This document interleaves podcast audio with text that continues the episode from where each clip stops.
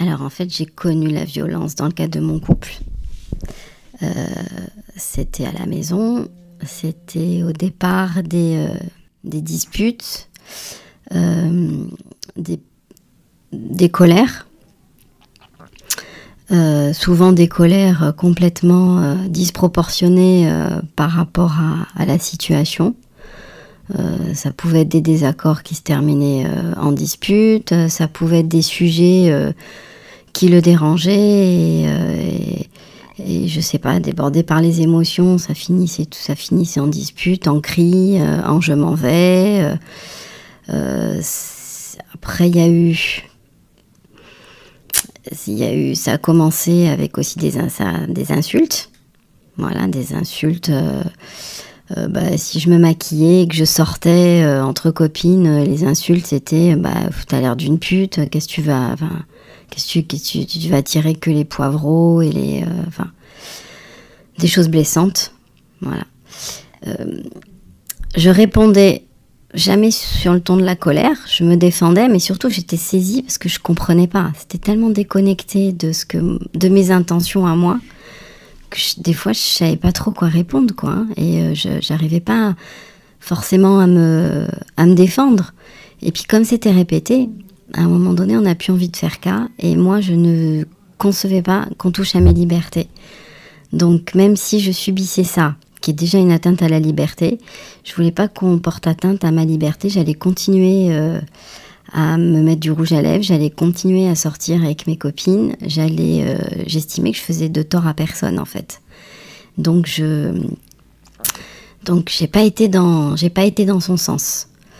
Euh, ce qui me dérangeait plus, c'est quand c'était les disputes et les cris devant les enfants. Euh, les enfants ne comprenaient pas ce qui se passait. Euh, famille recomposée, donc moi de mon côté, mes enfants n'avaient jamais, jamais connu de disputes avec leur papa. Il n'y avait jamais de cris. Et quand j'étais pas d'accord avec leur papa, ben on discutait jamais devant les enfants. Et puis c'était toujours, c'était toujours calme. Donc là, moi c'est ce qui me dérangeait le plus. C'était pas moi j'estimais que j'arrivais à me défendre, mais je voulais pas que mes filles soient soient témoins de ça, parce qu'en plus, c'était pas du tout mes valeurs. Et je leur disais toujours que le plus important était de se faire respecter. Et que une phrase, un mot de travers, euh, c'est déjà un mot de trop. Il n'y a, jamais- il a pas eu de violence physique, euh, même si euh, moi, ça m'agressait. hein. Les cris et les disputes, euh, ça m'agressait. C'est ça, c'est que tu dis que toi, tu estimais que tu arrivais à, à, faire, à outrepasser euh, cette violence-là, mais en fait, est-ce qu'on a besoin d'outrepasser cette Non, violence? non, non, non, on ne doit pas l'accepter. On ne doit pas l'accepter, mais c'est quelque chose d'insidieux. Moi, n'ayant jamais été confrontée, ça s'est installé euh, très très lentement. Après, je me suis dit, c'est un trait de son caractère. Est-ce que je peux désamorcer les colères? Est-ce que il n'y a pas une autre façon de discuter? Euh, Voilà, moi j'ai un côté sauveur qui faisait que j'essayais de comprendre et pourquoi et son histoire euh, personnelle, familiale, son enfance, euh, et des deuxièmes chances, et des troisièmes chances, et des quatrièmes chances. Et du coup, ça s'installe un peu euh, de manière, euh, manière insidieuse. Et, euh, et puis j'en parlais autour de moi, mais je disais pas tout. Ça passait souvent pour des disputes vis-à-vis de l'extérieur. On me disait oui, mais euh, bon, il te frappe pas quand même. Bah non. Bon bah, enfin, voilà, c'est des disputes quoi. Voilà. Donc euh, c'était plutôt le signe que le couple allait pas. C'était pas des signes de violence. Mais moi, avec le recul maintenant, et puis d'ailleurs ju- jusqu'au jour où je suis partie, parce que j'ai réalisé qu'en fait euh, c'était des violences et que ça se calmerait jamais, et que et que j'avais peur de l'escalade. Je pense, je sais pas, j'aurais jamais la réponse si si ça serait allé jusqu'au cou, mais c'était une violence qui faisait qui faisait mal de toute façon, parce que après au travers de tout ça, il y avait aussi l'isolement. Euh, euh, on, reçoit de moins en moins de personnes à la maison.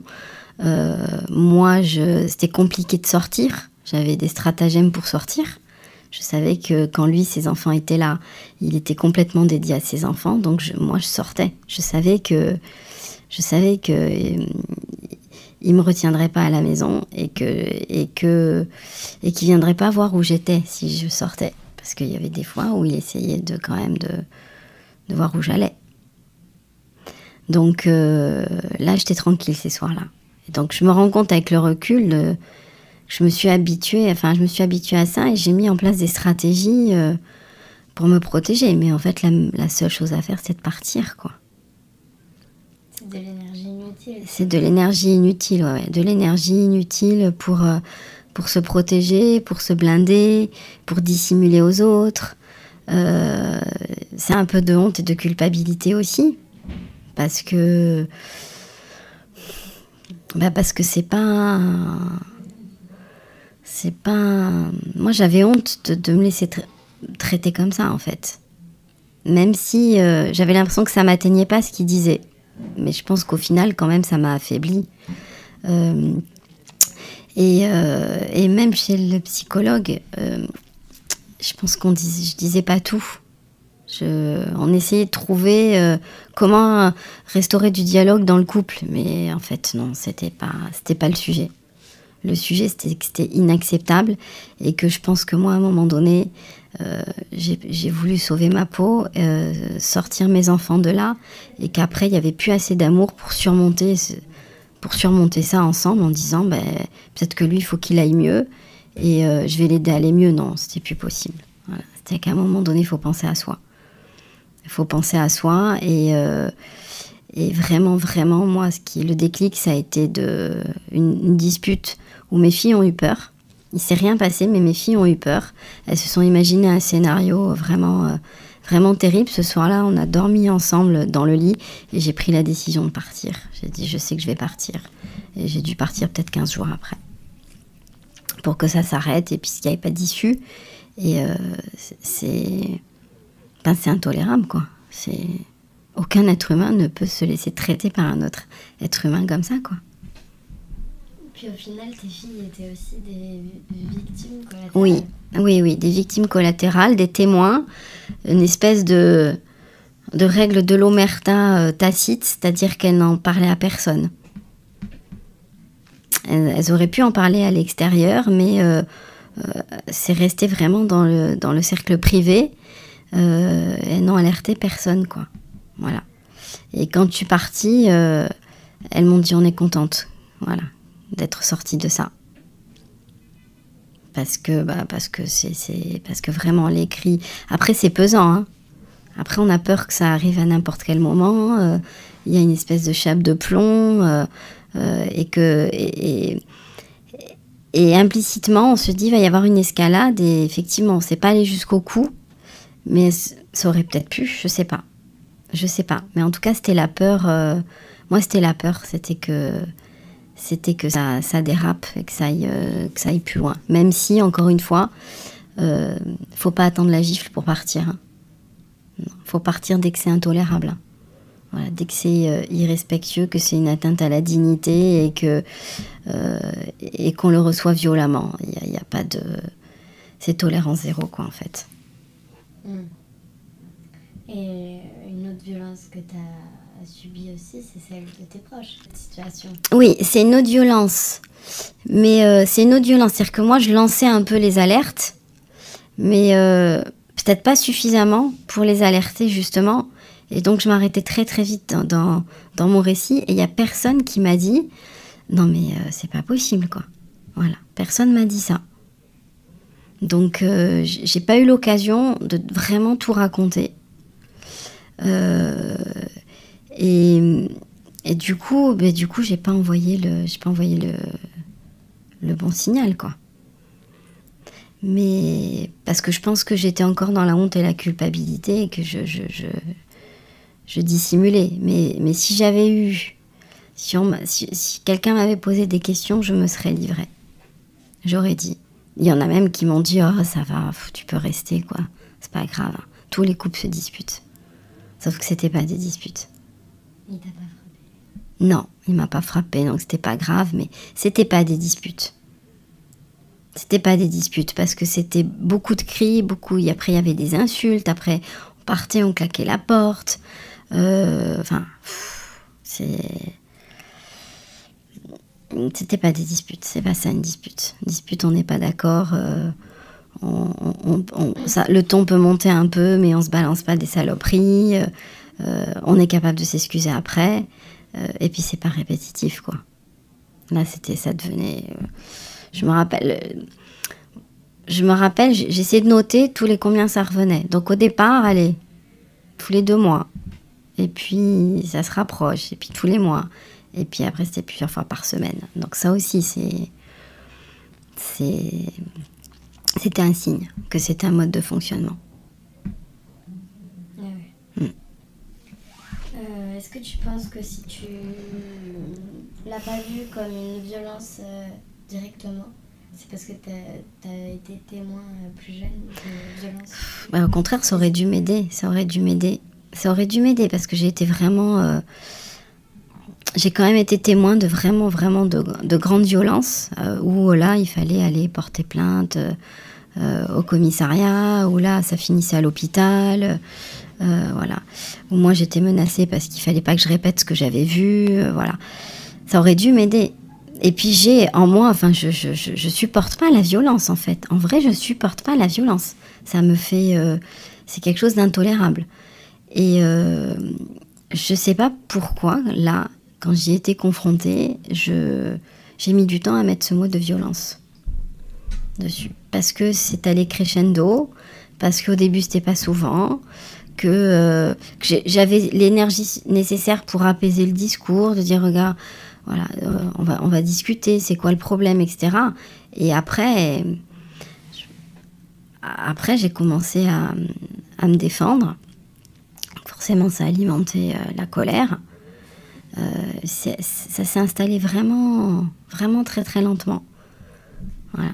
Mais ça aurait dû m'aider d'avoir été témoin. On minimise. Ouais. Oui, mais ouais, on minimise pour soi. On minimise pour soi on se dit bon, est-ce que j'ai bien compris? Est-ce que c'est pas moi qui me suis énervée? Est-ce que voilà Et puis moi, encore une fois, j'étais de bonne foi, c'est-à-dire que j'étais sur le sujet de désaccord.